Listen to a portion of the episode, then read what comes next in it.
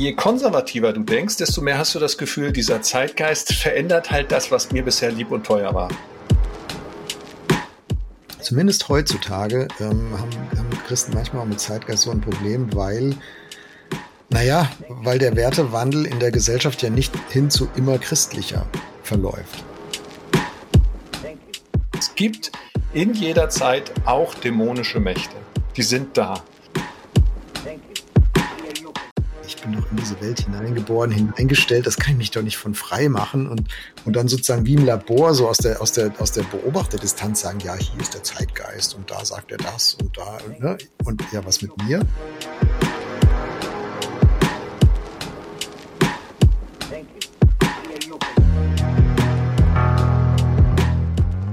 Unsere Welt ist voller Spannungsfelder. Mittendrin suchen Jörg Dechert und Uwe Heimowski nach einem Weg, leidenschaftlich zu glauben, differenziert zu denken und hoffnungsvoll zu leben. Dies ist ein Teil ihrer Suche. Willkommen bei Wegfinder. Jesus folgen in einer komplexen Welt.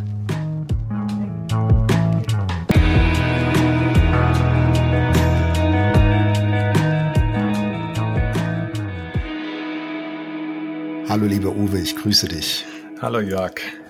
Uwe, heute reden wir über Zeitgeist. Großes Wort, wird oft in den Mund genommen. Ich weiß nicht, ob wir immer so richtig verstehen, was wir damit eigentlich meinen. Also wir machen das fast mal auf und gucken mal rein, ähm, was das so für Einflüsse sind, so auf unser Lebensgefühl und Lebensstil, auf unser Bild von Gott, von der Welt und so weiter. Und ich würde mal gerne mit einer Gedankenexperiment einsteigen, dir eine Frage stellen.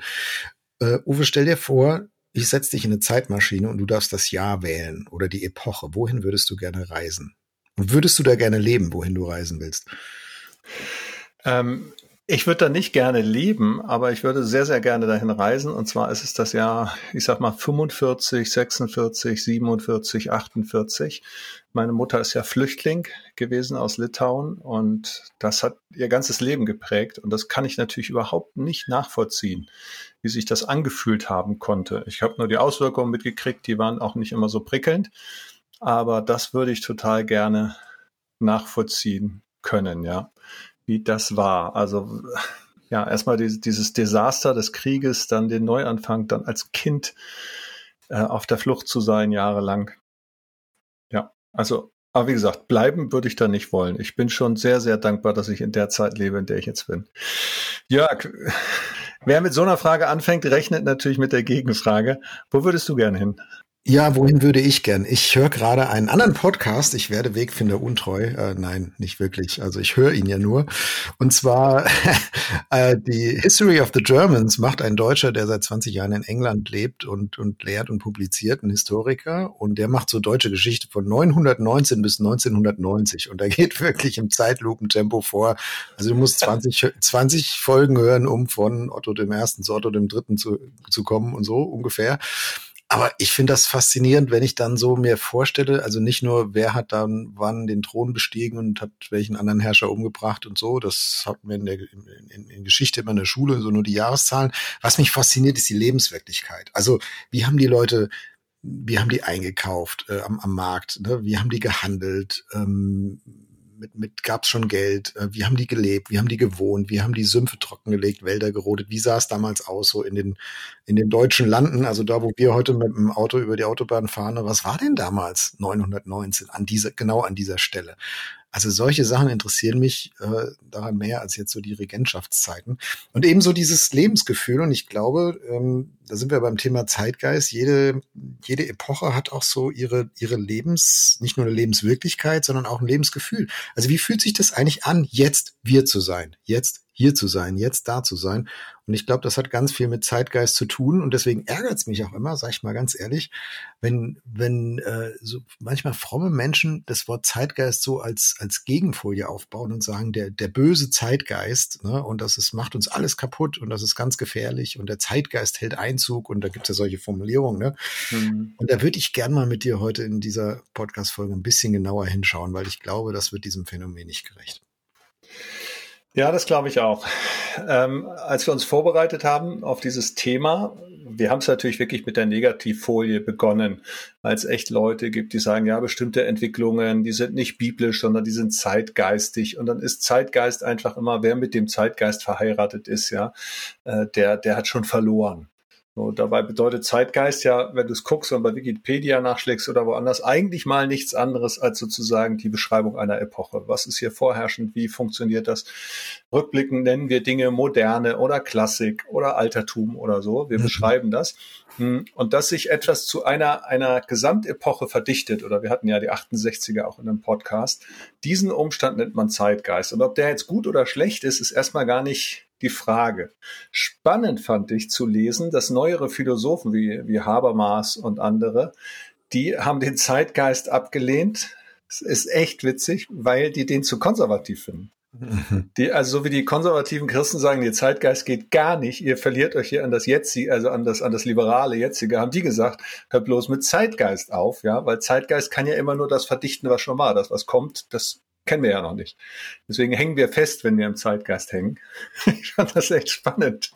Genau die Gegensicht. Genau die Gegensicht. Also wir merken schon, Zeitgeist hat was mit dem zu tun, was neu kommt, was aufkommt oder mit dem, was so ja, Mainstream äh, könnte man sagen, ne, ist hier so die gefühlte, die gefühlten Mehrheitswerte, dass das, wie, wie wir so ticken, wie wir so sind. Also wenn man überhaupt von einem Wir reden kann, ne, wie, wie empfindet es denn dann?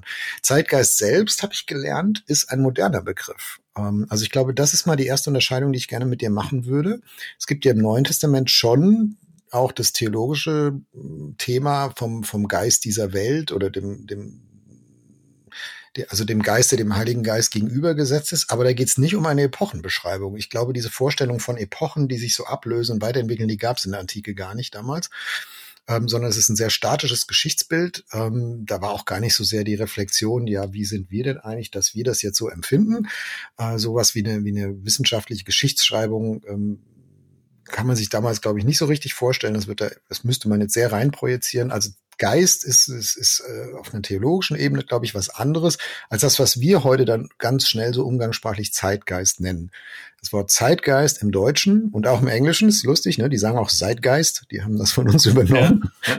irgendwie kein besseres German Angst und German Zeitgeist. Zeitgeist und Kindergarten, die drei.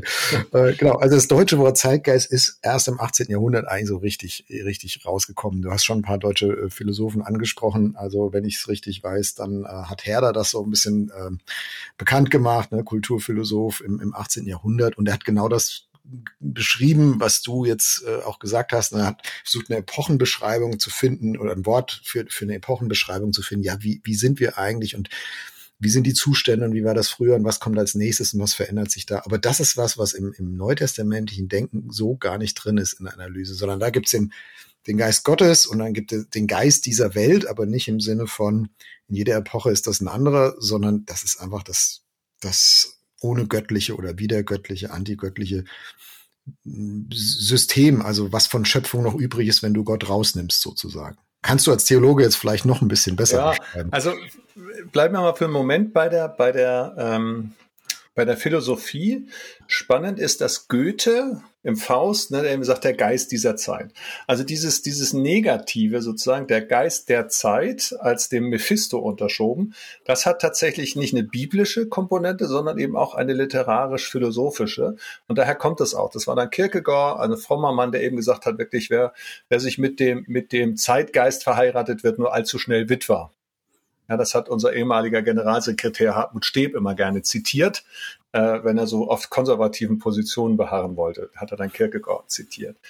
In der Bibel Fangen wir mal im Alten Testament an, ist das Fantastische, dass das Geschichtsverständnis eins ist, also Gott ist ja ganz klar vorgestellt als Gott der Geschichte, Gott Abrahams, Isaaks und Jakobs. Ja, also ein Geschichtsgott über Generationen Gott.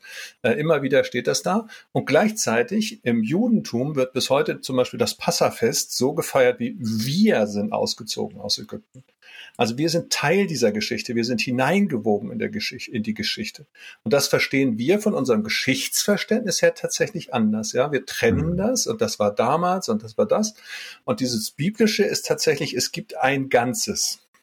Ähm, Ganz spannend ist auch die begriffliche Unterscheidung. Es gibt ja im Griechischen die Worte Chronos, also den Zeitverlauf, und, Wort, und das Wort Kairos, den Moment. Und es gibt eben in der Bibel auch diese erfüllte Zeit. Also jetzt kommt Jesus. Jetzt offenbart Gott die zehn Gebote. So ein ganz besonderer Moment in der Geschichte. Und wenn ich das positiv deuten will, dann ist Zeitgeist eigentlich das, was dieser Moment gebiert, was es vorher noch nicht gegeben hat nach 1990 ne, eine neue Weltordnung, dass wir seit 18, 1948 die UNO haben und die Erklärung der Menschenrechte. Da war etwas reif, da lag etwas in der Zeit, äh, natürlich durch die Kriege auch hervorgerufen und das wird geboren. Und das ist erstmal überhaupt nicht negativ, sondern eine Beschreibung von etwas, da war eine Zeit schwanger und die hat jetzt dieses, dieses Kind gekriegt sozusagen. Ne? Ja, aber wichtige Unterscheidung. Also lass uns die nochmal noch mal deutlich festhalten. Ne? Es gibt auch im biblischen Denken eigentlich zwei Zeitebenen. Es gibt die, die sozusagen die zeitlose Ebene, wo die Juden heute genauso damals aus Ägypten ausgezogen sind, äh, wie sie es damals sind. Also eine Zugehörigkeit quer durch die Jahrtausende, äh, wo sich sozusagen nichts dran verändert. Und dann mhm. gibt es die Zeitebene, die, die so eine fortlaufende Entwicklung hat, die dann schon so ein bisschen in unser heutiges Geschichtsverständnis ein bisschen eher reinspielt, äh, wo wir eher was anfangen können und sagen, ja, natürlich leben wir nicht mehr im Mittelalter und wir leben auch nicht mehr in der Antike.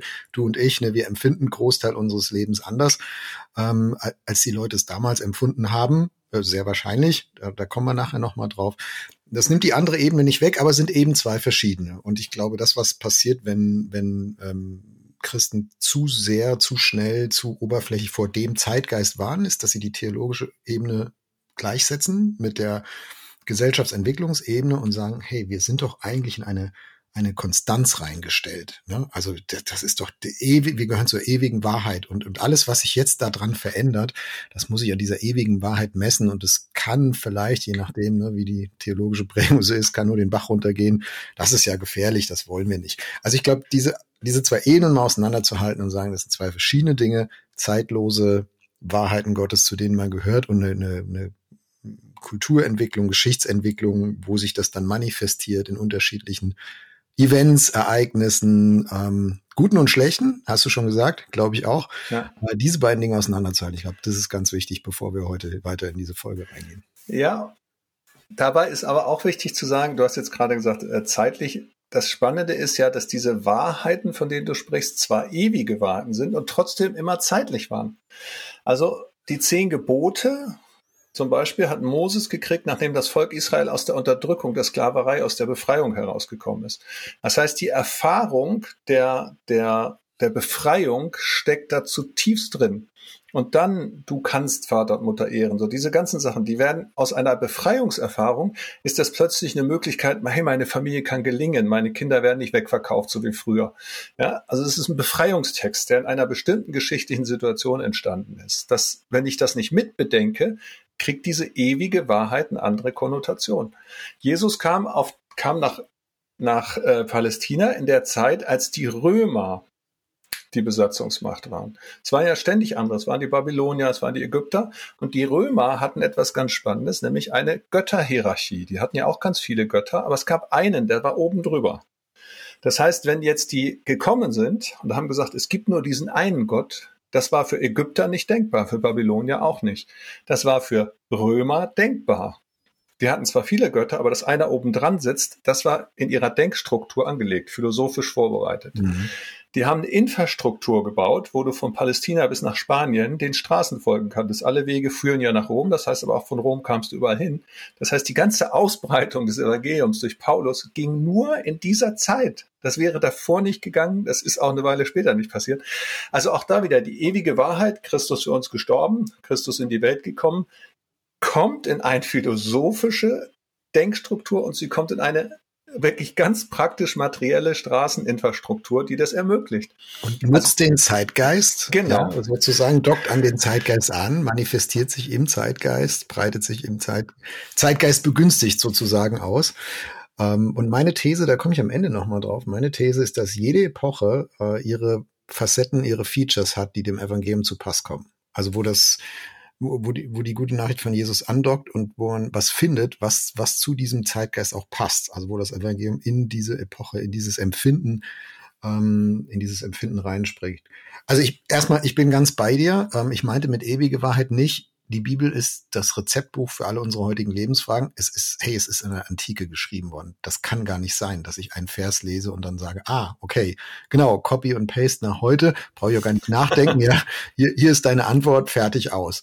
Ähm, was ich damit meinte war, es steht ja trotzdem äh, der, der gleiche ewige Gott dahinter, aber ich muss mir schon die Mühe machen zu sagen, das, was das für die Israeliten beim Auszug aus Ägypten bedeutet hat, was bedeutet das heute für mich? Ganz andere Kultur, ganz anderer Zeit. Ja, genau nicht besser oder schlechter, sondern einfach anders. Und du hast gerade deutlich gemacht, wie das schon innerhalb der Bibel sich verändert. Äh, da haben wir ja auch in der Ghostwriter-Folge, glaube ich, schon drüber gesprochen ein bisschen. Und das ist natürlich jetzt im größeren Jahrtausend-Maßstab erst recht so. Ich habe mal, äh, das war bei der Heizarmee in Köln lustigerweise, die hatten so ein, die hatten äh, so, ein, so ein Schild da drin und da stand, also auf dem Schild stand, Jesus ist die Antwort. Dann hat jemand ein Graffiti darüber gesprüht und das hieß, und was ist die Frage? Und im Grunde genommen ist die Frage nach dem Zeitgeist genau das. Ja, die ewige Wahrheit, die, an die glauben wir, von der gehen wir aus, die hat ihre Berechtigung, wir wollen Jesus folgen. Aber jede Zeit hat ihre eigenen Fragen, jede Zeit hat ihre eigene Infrastruktur, jede Zeit hat ihre eigenen Denkmodelle. Und wenn ich das nicht übersetzt kriege, wenn ich Zeitgeist nur ablehne als Negativfolie und sage, und ich bleibe schön in meiner behüteten Welt und da kümmere ich mich um Jesus, dann komme ich, also dann werde ich, dann kriege ich die Botschaft überhaupt nicht an die Leute. Dann hat sie auch keine Relevanz. Also Relevanz, dafür muss ich schon wissen, was der Zeitgeist ist, was tatsächlich los ist. Mhm. Vielleicht dröseln wir mal auseinander, was denn alles so unser Zeitgeist, unser Lebensgefühl, unsere Lebenseinstellung, unsere Werte in, in so einer gesellschaftlichen Phase, in so einer Epoche eigentlich prägen kann. Also eine Sache, auf die ich gestoßen bin, ist zum Beispiel die gemeinsame Geschichte. Also ich finde sehr prägnant bei Du hast Auszug aus Ägypten genannt, das wäre so ein Beispiel, ähm, aber ich nehme ein moderneres. Äh, die Weltkriegsgeneration. Also ne, unsere Väter, die da ähm, oder Großväter, so ungefähr dazwischen bei mir, ähm, die im Zweiten Weltkrieg gekämpft haben oder gestorben sind, ähm, das hat die für ihr Leben gezeichnet und die Frauen auch, die dann zu Hause alleine äh, waren. Das hat ganz viel auch zerstört an, an Familienbindungen und Beziehungen und Menschen, Männer vor allem dann auch beziehungsunfähig gemacht und so. Das hat ja noch, noch zwei, drei Generationen später kannst du das zum Teil finden. Also diese gemeinsame Erfahrung, wir waren da im Krieg, die wirkt sich jetzt aus später auf das Empfinden, wie, wie empfinde ich denn die Welt? Wie sehe ich die Welt? Mit welchen Fragen bin ich unterwegs? Was, was habe ich für ein Lebensgefühl? Wie schaue ich in die Zukunft? Ja, bin ich da skeptisch oder hoffnungsvoll? Fällt mir das leicht oder schwer? Ähm, und, und so weiter. Wir haben über 68er gesprochen, haben auch eine extra Folge gemacht. Auch das ist eine gemeinsame Erfahrung. Ne, die Eltern, die, die sozusagen die Nazi-Generation, die, die da, die da den, den Absprung irgendwie immer noch nicht schafft innerlich von, von manchem, wo die, wo die Jugend dann rebelliert und sagt, ey, jetzt reicht's uns aber hier. Hier muss endlich mal was Neues anfangen. Oder Florian Illies hat das Buch geschrieben, Generation Golf, da habe ich mich mhm. dann wieder gefunden, ne? Mhm. wo so das, das Teenager-Lebensgefühl der 80er Jahre er, er da zelebriert hat. Ich habe gesagt, ja genau, genau, das hat mich begeistert, das habe ich auch gefühlt, das kenne ich. Also das scheint da eine Verbundenheit zu geben, einfach durch gemeinsame Erfahrungen, durch gemeinsame Geschichte, die du mit anderen Menschen teilst. Meistens dann innerhalb von einer Generation oder innerhalb von einer Kultur oder so. Ja, es ist ja, ähm, du hast es angesprochen, ähm, Florian Elias, das hat natürlich zum Beispiel auch ganz viel mit Musik zu tun. Ich habe mit meiner, meiner, einer meiner Töchter war ich im Kino, als Bohemian Rhapsody kam, also die Geschichte von Queen und Freddie Mercury. Toller Film, der sich wirklich lohnt. Und ich saß die ganze Zeit in diesem Film und habe geheult. ähm, und also es ist auch ein Drama, ja, wie der, wie der arme Kerl da wirklich an seiner Homosexualität verzweifelt mhm. äh, und so kaum seine Identität findet. Aber ich habe geheult, weil ich die ganze Zeit das Lied habe ich gehört hier, als ich zum ersten Mal geknutscht habe. Das Lied habe ich hier gehört, als ich zum ersten Mal so richtigen Mist gebaut habe. Hätte ich besser nicht gemacht. Das heißt also auch zum Beispiel Musik ist so eine Sache, ne, die eine ganze Kultur, eine ganze Epoche prägen kann. Das merkt man, da, da gehen Klänge los, da, ne, also die, die Rockmusik hat geprägt. Ne, jetzt gibt es eine ganz eigene Form von von, von Art Poetry Slam und sonst was, das ist schon wieder nicht mehr meine Generation, aber jede Generation oder jede Zeit findet auch ihre kulturellen Ausdrucksformen, was übrigens für das Evangelium als Form ja auch ganz wichtig ist, dass ich sagen kann, ich muss es ja auch in diese Form übersetzen. Ne? Ja, ich glaube auch. Nochmal zurück zu der, zu der Kriegsgeschichte. Ähm, ich glaube tatsächlich, dass es nicht auf der ganzen Welt, aber hier bei uns in Westeuropa, ähm, bis hin auch zu Russland und so, ähm, Generationen geprägt hat. Ja, also du hast, also die, die, du hattest den Verlust, ja, eine vaterlose Generation durch die Väter, die im Krieg geblieben sind. Du hattest diese Scham derjenigen, die im Krieg schuldig geworden sind und darüber nicht sprechen konnten. Du hattest die Scham derjenigen, die überlebt haben. Das ist ja eine ganz verrückte Sache bei, gerade bei Juden zum Beispiel, die das KZ überlegt haben, haben sich dafür geschämt. Warum habe ich überlebt und der andere nicht? Äh, es gibt unfassbar viele Gefühle, die sich dann auch über zwei, drei, vier, fünf Generationen weiter, weiterstellen. Also das Gefühl von Verlust, das Gefühl von Scham, dieses Empfinden, nicht stolz sein zu können, ja, auf die eigene Geschichte. So, das sind ja Dinge, die du eigentlich brauchst. Du brauchst ja irgendwie einen gewissen Stolz auf dich selber, auf deine Familie, auf dein Land. Irgendwie das, das macht ein Mensch ja aus. Das lässt uns ja gerade stehen. Und das ist alles weggebrochen. Ähm, und das glaube ich, das ist schon eine kollektive Erfahrung, die eine ganz große Rolle gespielt hat. Und wenn du dann in so eine Erfahrung mit dem Evangelium kommst als, als Anklage, ihr seid alle Sünder, dann ziehen sie Menschen sich zurück.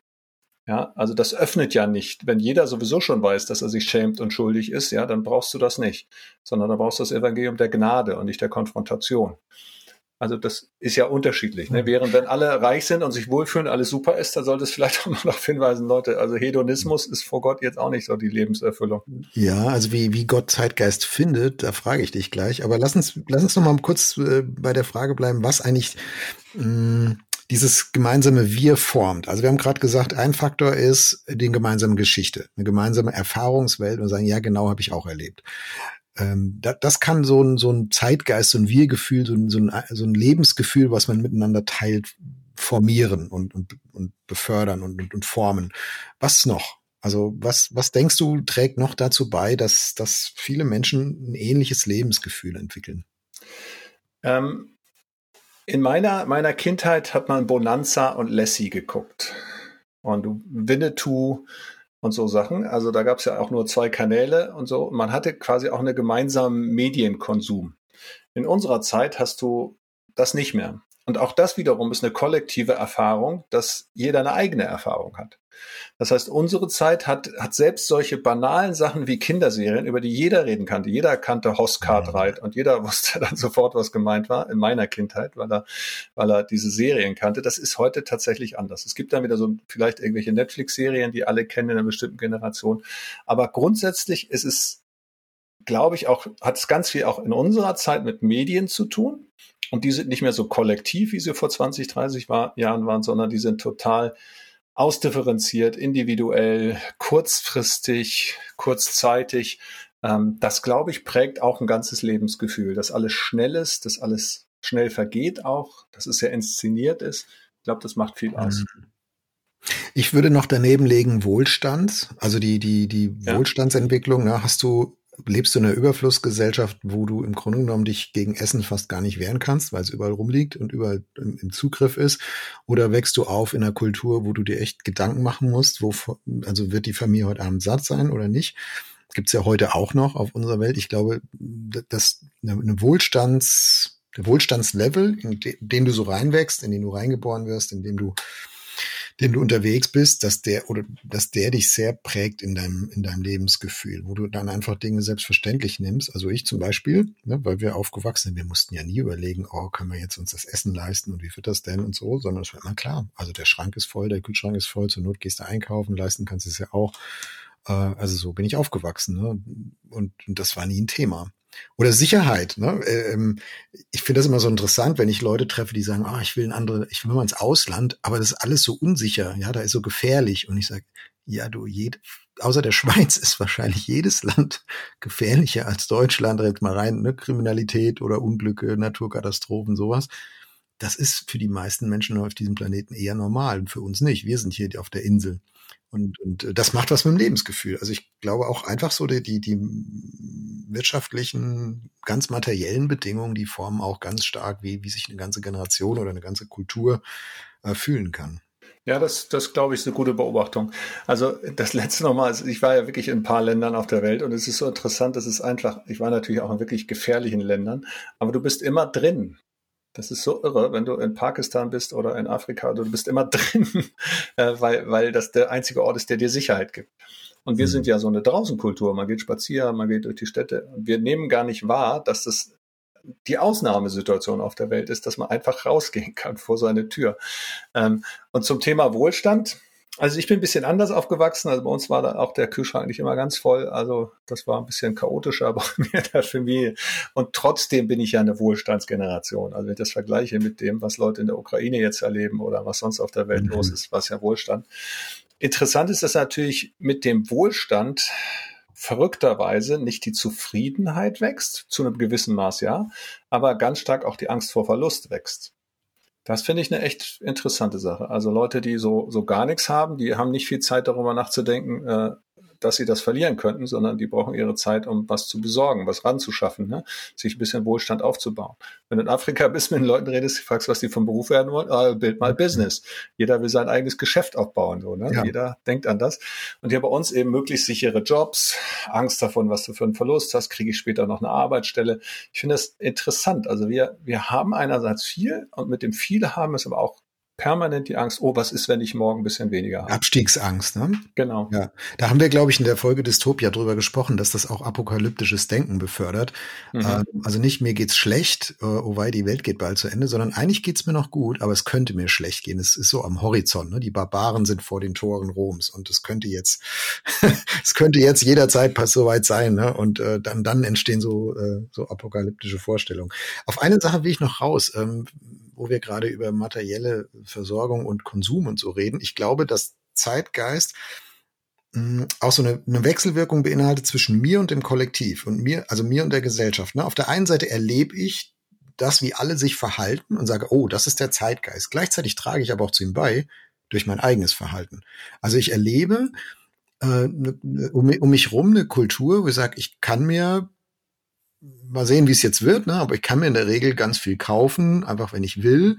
Und äh, wenn ich was Neues brauche, schmeiße ich das Alte halt weg und ich kann auch in Urlaub fahren, wenn ich das will.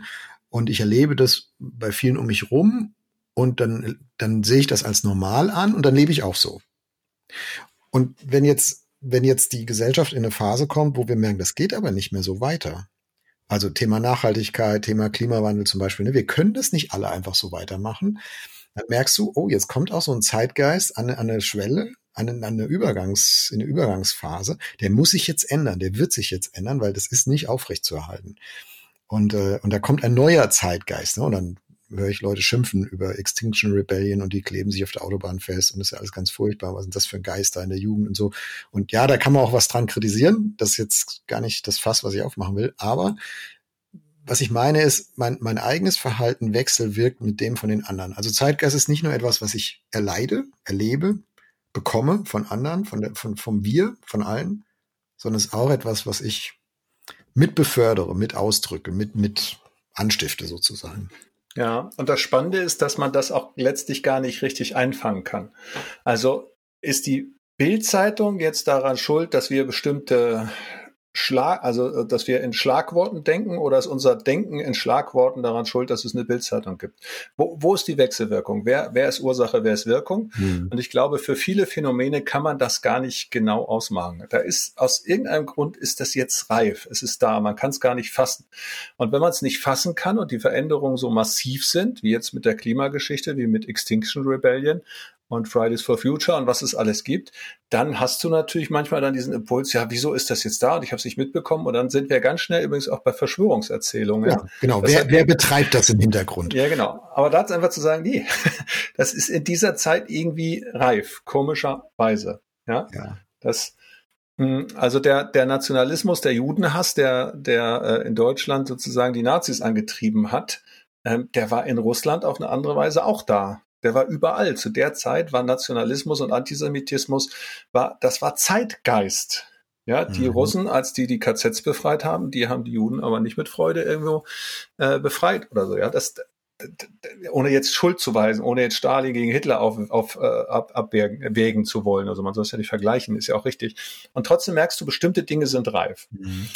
Und je konservativer du denkst, desto mehr hast du das Gefühl, dieser Zeitgeist verändert halt das, was mir bisher lieb und teuer war. Wieso Aha. darf ich kein Fleisch mehr essen, wenn ich das so gerne mag? Grillen, das ist toll mit Freunden und plötzlich spielt das keine Rolle mehr, ja, und so. Mal ganz praktisch runtergebrochen. Da geht was verloren von dem, was mir wichtig war.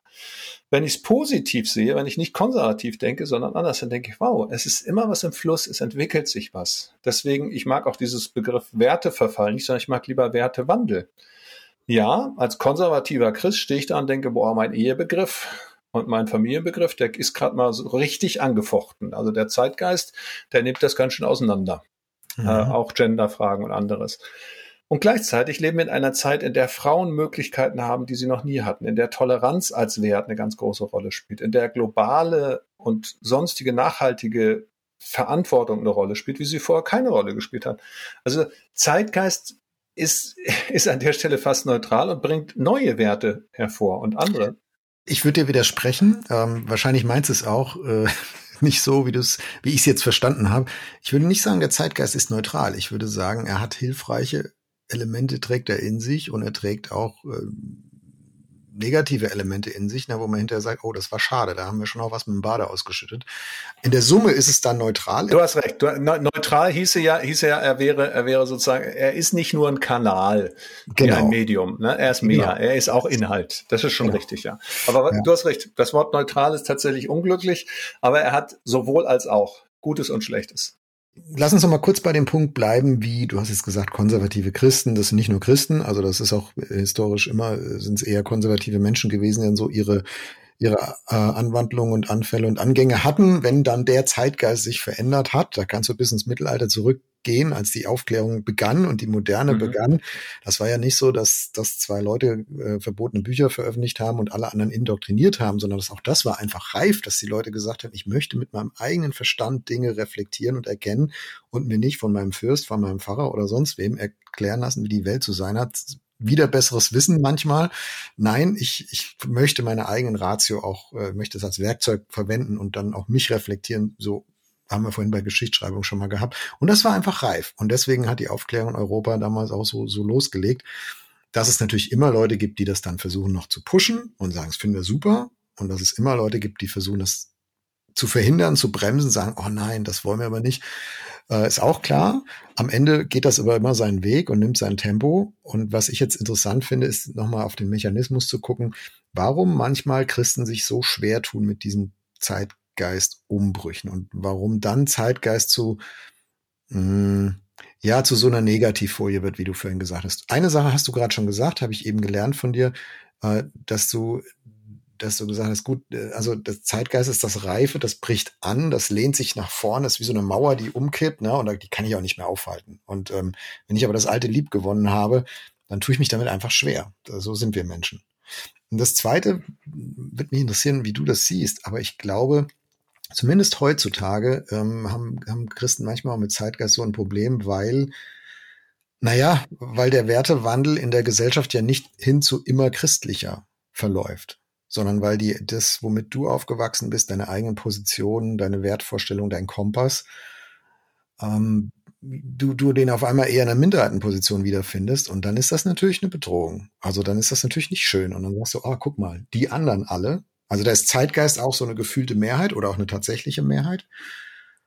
Und noch ein Faktor, den ich jetzt mal als These hinstelle, ist, dass wir als Christen manchmal auch ein bisschen anfällig sind für, ich will nicht sagen für Verschwörungstheorien, aber so für unsichtbare also für das Denken in unsichtbaren Mächten und geheimen, verborgenen Kategorien. Und dass man das dann darauf überträgt und sagt, ey, wenn das jetzt bei allen gleichzeitig so passiert, da muss doch irgendwer, äh, ne, irgendeine geistliche Macht muss doch da im Hintergrund die Fäden ziehen. Und dann wird aus diesem, diesem gesellschaftlichen Wertewandel wo ein Soziologe sagen würde, naja, das ist einfach nur, weil ganz viele Millionen Menschen gleichzeitig eine ähnliche Entwicklung durchmachen, wird auf einmal ein geistliches Thema und ein, ein, ein dunkles Thema auch. Ne? Da, da ist, hat irgendwer die Finger drin. So. Ich, also ich glaube, das sind nochmal zwei Faktoren, die da, die damit zu beitragen, dass für Christen Zeitgeist so eine negative Folie ist. Also A, ne, der mhm. Wertewandel läuft nicht gerade in, in, in unsere Richtung, ähm, sondern macht es uns schwerer. Und B, wir, wir sind einfach so von der Theologie, Bibel, geistlichen Denken in unsichtbarer Welt und so bin ich ja voll dafür. Sind wir aber auch ein bisschen anfällig, dann alles da auch rein zu buchen auf dieses Konto. Ja. Ja, Und wenn du siehst, dass wir in diesem Jahr eben zum ersten Mal weniger als die Hälfte Mitglieder einer Kirche haben in Deutschland, dann ist es ja auch eine reale Erfahrung. Es wird immer weniger. Verrückterweise sind die, die sich darüber jetzt irgendwie mokieren, häufig die, die bisher der Kirche immer vorgeworfen haben, ja, liebe Kirche, du hast dich ja an den Zeitgeist verkauft und deswegen schrumpfst du so. Äh, die merken aber, dass ihre Gemeinden auch schrumpfen. Also ihr Modell von, von nicht mit dem Zeitgeist gehen funktioniert irgendwie auch nicht. Ähm, aber das Verrückte dabei finde ich, das ist natürlich eine absolute Binnensicht. Also wenn du weltweit guckst, es gab noch nie so viele Christen auf der Welt wie jetzt. Also die, die klar, die Zahl der, der Menschen steigt, aber auch die Zahl der Christen steigt. Ja, es gibt immer mehr Menschen, die in Ländern zum Glauben kommen, von denen man über, mhm. über viele Jahrzehnte, fast Jahrhunderte das nicht für möglich gehalten hat. In arabischen Kulturen, in kommunistischen Regimen, in China, in Indien, also in dem Fall im hinduistischer Kontext. Also weltweit steigt die Zahl der Christen. Ähm, und dann übrigens weltweit steigt auch die Zahl der Menschen, die einen Bildungsabschluss haben und ganz vieles. Und wir hier, weil wir so so dieses Nest der christlichen Kultur so gewohnt sind. Wir merken nur das Kuckucksei sozusagen, das da nicht reingehört oder was da aus, ne, dass irgendwie die alten Eier rausgefallen sind und das geht nicht. Aber sobald du global guckst, merkst du, da ist eine ganz andere Entwicklung im Gange. Mhm. Und weil das so global ist, mag ich dann auch immer nicht unterstellen, ähm, dass irgendwo in einer Zentralstelle jemand die ganze Welt steuert. Weil dann wären die Entwicklungen nicht so, nicht so unterschiedlich. Also er steuert nur Deutschland. also als, du bist ja Theologe und da frage ich dich jetzt nochmal, lass uns doch mal kurz auf diese geistliche Ebene gehen. Also ich habe das gerade äh, sehr äh, zur Seite geschoben und gesagt, ich finde das ähm, völlig überzogen, gesellschaftliche Entwicklung sofort geistlich zu verorten und da überall so einen dunklen Antrieb, eine unsichtbare Macht oder sowas dahinter zu verordnen, verorten. Ähm, aber es gibt ja im Neuen Testament doch auch den, den Gegengeist sozusagen vom, vom Heiligen Geist. Also da würde ich gerne mal fragen, was ist damit gemeint? Vielleicht kannst du es uns nochmal erklären. Also 1. Korinther 2 zum Beispiel, ne? Der, der, der, nicht der Geist der Welt, sondern der Geist, der von Gott kommt. Das wird so gegenübergestellt. Oder Epheser 2, der Geist, der in denen herrscht, die Gott nicht folgen. Also da herrscht ein Geist. Ja, das hat Machtausübung. Oder in 1. Johannes 4, der Geist des Antichristen, ein Lügengeist. Also, boah, dicker kann man ja fast nicht mehr auffahren. Also, was steckt da dahinter? Interessant ist, dass der Begriff Welt, nehmen wir jetzt erstmal Welt, sozusagen, das ist der Ort, in der diese Geister unterwegs sind. Ne? Also der Fürst dieser Welt oder der Geist der Finsternis, der Geist der Lüge, wie du sie genannt hast. Also Welt ist zum einen dieser Raum sozusagen der gefallenen Schöpfung, der Raum des Versagens, des Lügens, des Ungöttlichen. Das ist einfach eine Realität, die es gibt. Und zugleich ist Welt der Begriff für denn also hat Gott die Welt geliebt, dass er seinen eingeborenen Sohn gab, ne? um alle zu retten, die an ihn glauben. Das heißt, da steckt Liebe dahinter für diese Welt. Also einmal ist Welt der Schöpfungsraum, der Raum, den Gott geschaffen hat. Siehe, es war sehr gut, in dem die Menschen sein sollen. Und gleichzeitig ist es der Raum, in dem alles das Böse auch geschieht. Und dieses Böse geschieht halt in bestimmten Zeiten einfach auch verdichtet. Also in den 40er Jahren war der Geist des Antisemitismus mit Händen zu greifen. So, mhm. und jetzt nennen wir das, ob das jetzt ein Dämon, also Geist im Sinne von Dämon oder einer personalen Macht, die dahinter steht, ist mir dabei relativ egal.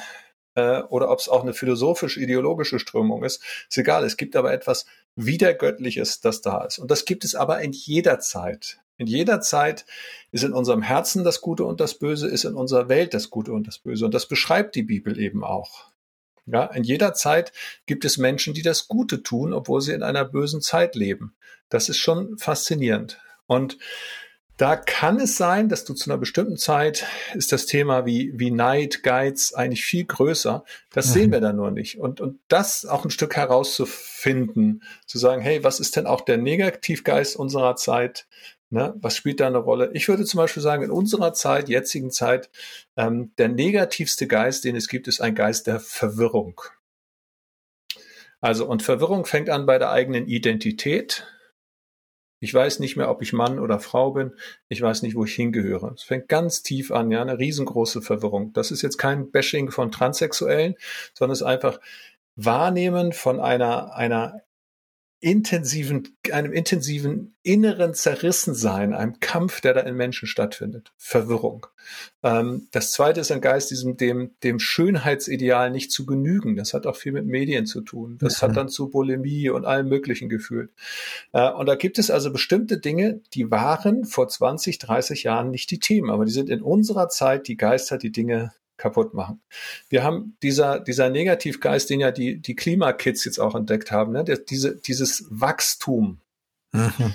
Und zwar Wachstum im Sinne von Ressourcenverbrauch. Ein natürliches Wachstum, wer den Garten umgräbt, ne, der sieht, also wachsen muss nicht bedeuten, dass du immer mehr hast und, und alles verbrauchst, sondern wachsen kann auch ein natürlicher, sich erneuernder Zyklus, ne? genau. Zyklus mhm. sein. Und das ist das biblische Wachstum. Aber wenn du das mit Kapitalismus zusammendenkst sozusagen und dann Christentum und Kapitalismus, hat Max Weber schon rausgearbeitet, dann grenzt du in ein Wachstum, was in unserer Zeit zerstörerische Wirkung entfaltet hat über Jahrzehnte, Jahrhunderte war das die Kraft, die Menschen überhaupt ein freies Leben ermöglicht hat. Die hat Sklaven befreit, weil die die Erdnüsse anbauen konnten und ihr eigenes Feld hatten und nicht mehr Baumwolle anbauen mussten.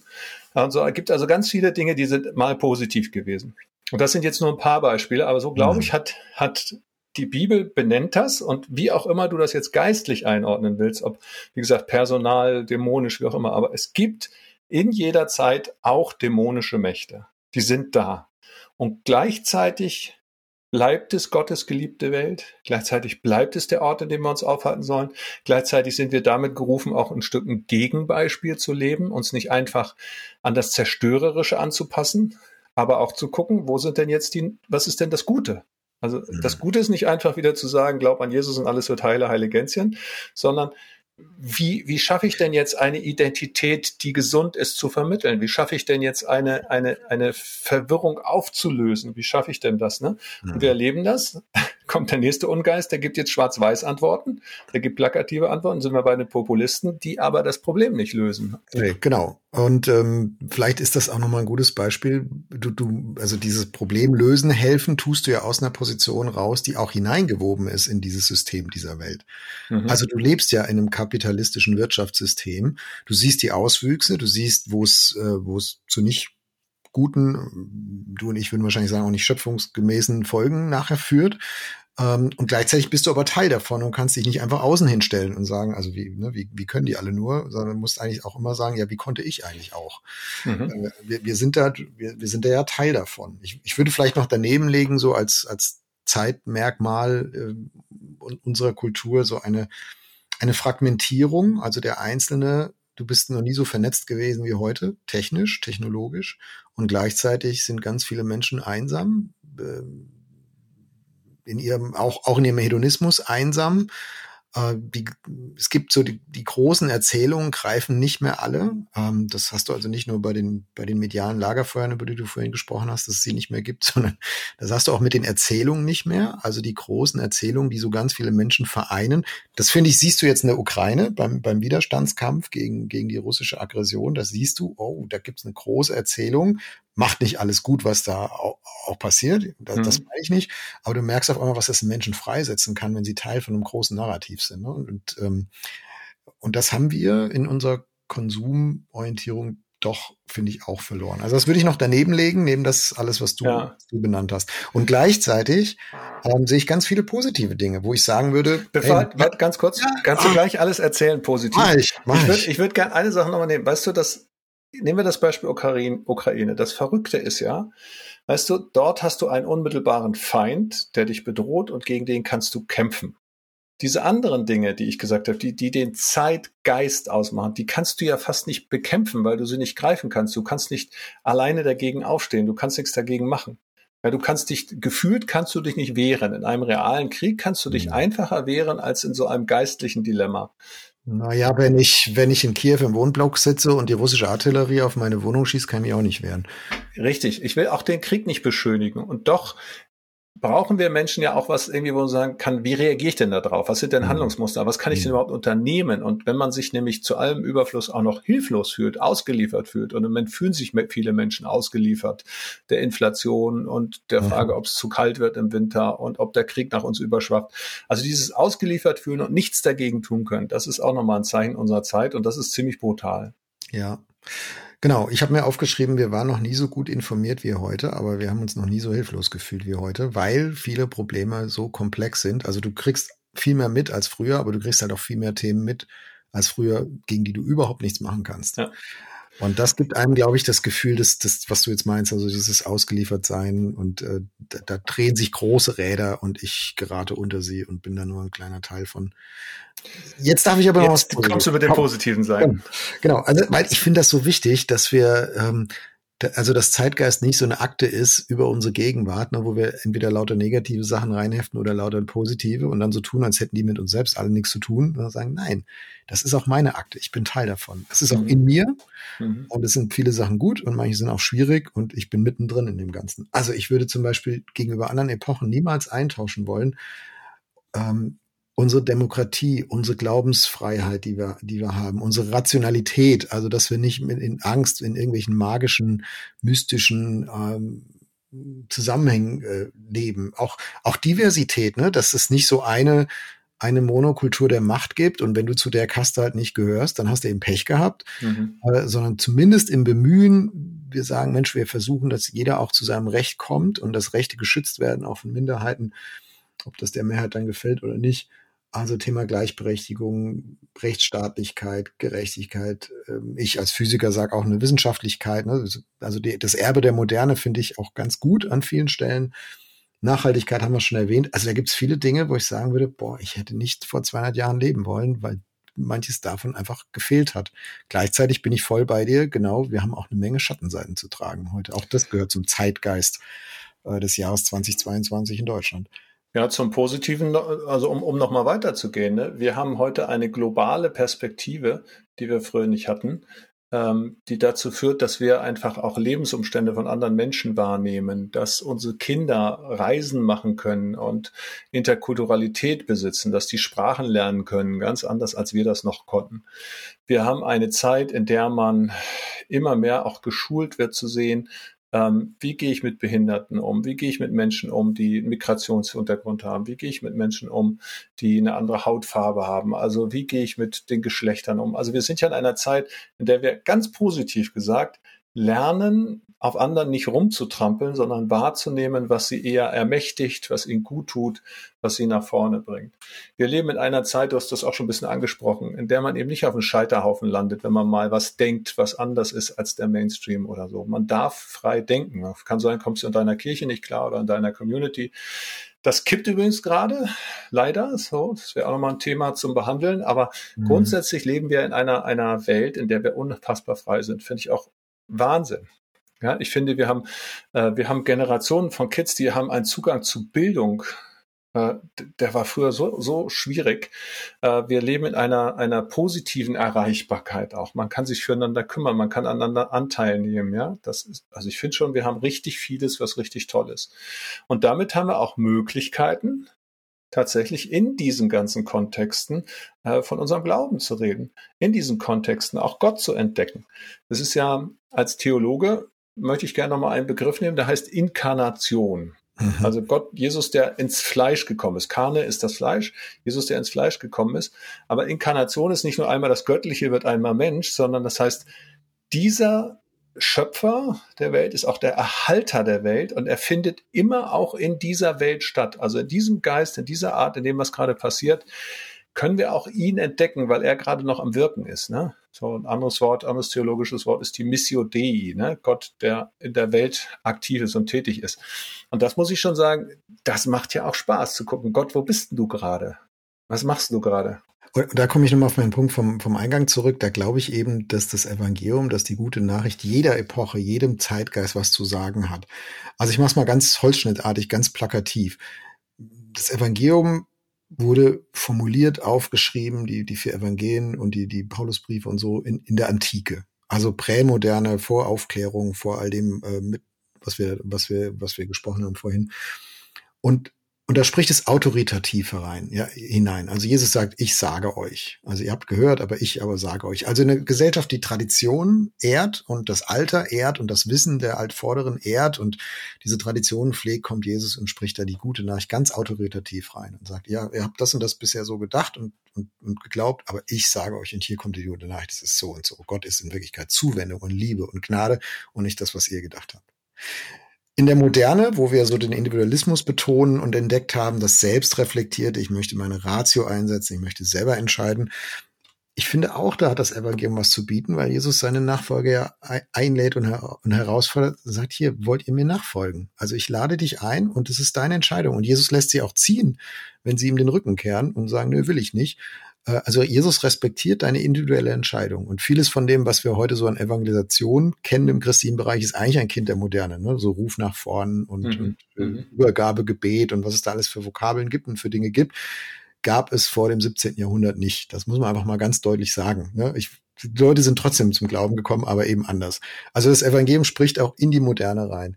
Und deswegen bin ich auch total zuversichtlich, dass das Evangelium auch in unsere verrückte Postmoderne reinspricht.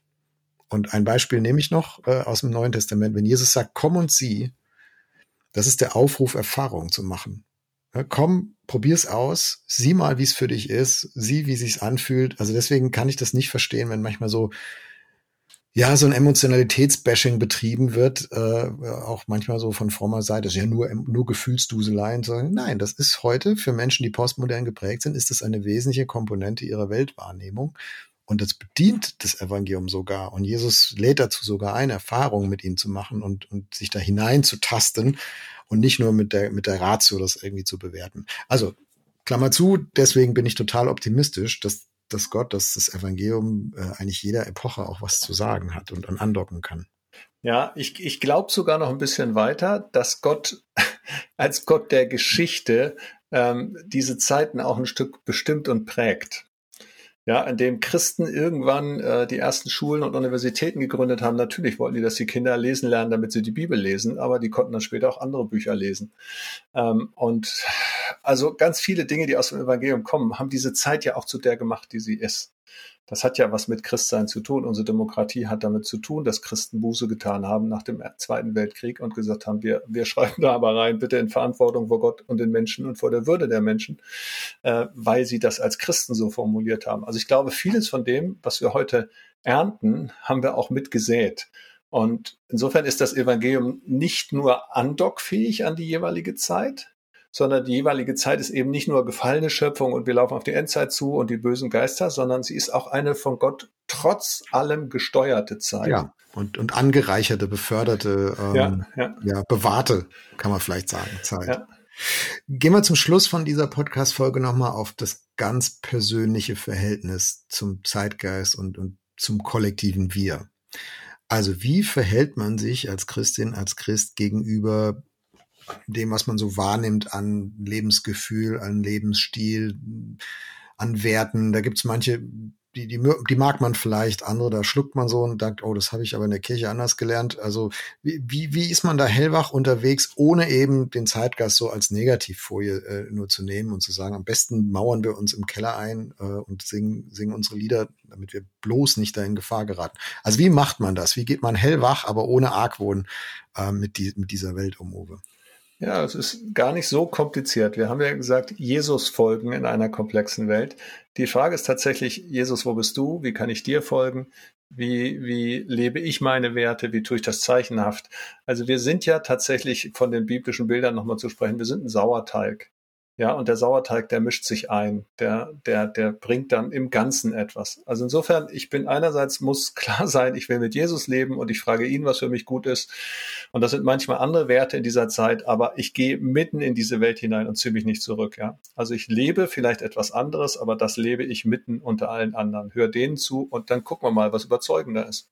Hm, und du tust es unabhängig davon, ob du in der Mehrheitsposition bist oder in der Minderheitenposition oder ob du das verändern kannst. Oder, die biblische Verheißung ist ja sogar die Minderheitenposition. Ja, und ähm, ich bin ja auch noch Freikirchler zu einem Überfluss. Das heißt, gegenüber den Großkirchen war ich sowieso, immer, war ich sowieso immer in der Minderheit. ich kann das also gut nachvollziehen, was es heißt. Mhm. Was denkst du dazu? Ich denke, dass gar nicht so oft der Christ im Zeitgeist das Problem ist, sondern der Zeitgeist im Christen. also, ne, dieses, ich bin Teil des Systems, ich bin auch, also wenn das stimmt, was wir vorhin gesagt haben, dass Zeitgeist auch immer damit zu tun hat, ähm, eine ähnliche Erfahrung gemacht zu haben wie andere, von ähnlichen externen Faktoren beeinflusst zu, gewor geworden zu sein, ne? Bildung, Wohlstand hatten wir vorhin ähm, und so weiter, dann bin ich doch auch Teil davon. Ey, ich bin doch in diese Welt hineingeboren, hineingestellt, das kann ich mich doch nicht von frei machen und und dann sozusagen wie im Labor so aus der aus der aus der Beobachterdistanz sagen, ja, hier ist der Zeitgeist und da sagt er das und da ne? und ja, was mit mir? Also der, der Blick in den Spiegel wäre da manchmal ganz gut, obwohl man das ja nicht selbst sehen kann. Ne? Das kann man nur glaube ich, mit viel Demut und mit Hilfe vieler anderer dann so ein bisschen freilegen manchmal. Ähm, ja. Aber das möchte ich einfach einpreisen ne? und sagen, ich bin hineingestellt, genau, ich glaube auch, äh, Christentum ist immer, das Evangelium ist immer auch was Gegenkulturelles was, was auch Alternativen deutlich macht, aber jetzt nicht fundamental Opposition, nicht fundamental Alternativen, sondern in Teilen anders, in Teilen können wir Bündnisse schließen und sagen, genau, also Bewahrung der Schöpfung und Nachhaltigkeit und Klimaschutz, das hat ganz viel Überlapp, das hat ganz viel miteinander zu tun, also nicht unsere Gegner, sondern hey, lass uns zusammen was die Welt besser machen. Äh, und an anderen Stellen haben wir, haben wir andere Prioritäten mit einzubringen in den Mix und wir können nicht wissen, ob es klappen wird, ne? aber, aber das möchte ich, möchte ich dann schon selbstbewusst tun. Ja, und diesen Gedanken nehme ich übrigens gerne mit auch, dieses, dass wir und die anderen, dass wir da ja ineinander verwoben sind, dass das einfach so ist, dass es manchmal hilft, wirklich in den Spiegel zu gucken und zu sagen, sag mal, wieso vertrittst du eigentlich eine Position? Was macht dich da aus? Was hat dich da geprägt? Ist es bewusst Opposition, ja, ist es ein eingefärbt sein, das ich schon gar nicht mehr gemerkt habe. Also dieses Wahrnehmen, das möchte ich schon gerne sehr bewusst machen. Und dazu gehört eben, du hast es schon wirklich schön ausgedrückt, dass man gar nicht so genau weiß, wer beeinflusst ja eigentlich wen. Ne? Mhm. Und ich nehme aus diesem Gespräch mit, lieber Uwe, ähm, deine, deine globale Perspektive, die du ja in unserem Podcast immer mal wieder so reinbringst. Ähm, also die Erkenntnis, das, was ich für Zeitgeist halte und wie ich es bewerte, hat ganz viel mit meinem geografischen Radius zu tun, den ich im Blick habe. Mhm. Und der ist oft doch begrenzt. Und da sehe ich Deutschland und ein bisschen Westeuropa und noch ein bisschen Amerika und so. Aber dann gibt es viele andere Kulturen und Kontexte, die ich überhaupt nicht sehe von innen, aber die eigentlich gut wären zu sehen und wahrzunehmen. Und das, damit ich, damit ich tatsächlich auch ein, ein besseres Gesamtbild bekomme. Und dafür haben wir heute in unserer Zeit, mit unserem Zeitgeist, Möglichkeiten, die bis vor 100 Jahren einfach mhm. überhaupt nicht bestanden. Die will ich doch auch mehr nutzen. Das nehme ich mit. Alles gut, das Gespräch. Ja, dir auch, Jörg. Bis bald. Mach's gut.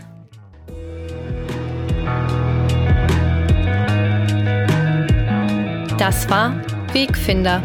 Jesus folgen in einer komplexen Welt. Was nimmst du mit aus dieser Folge? Welches Thema wünschst du dir für eine der nächsten Folgen? Gib uns gerne Feedback unter erf.de/slash Wegfinder. Auf Wiederhören bei der nächsten Folge von Wegfinder, ein Podcast von ERF, der Sinnsender. Mehr Podcasts von uns findest du unter erf.de slash podcasts und natürlich bei Apple, Google und Spotify.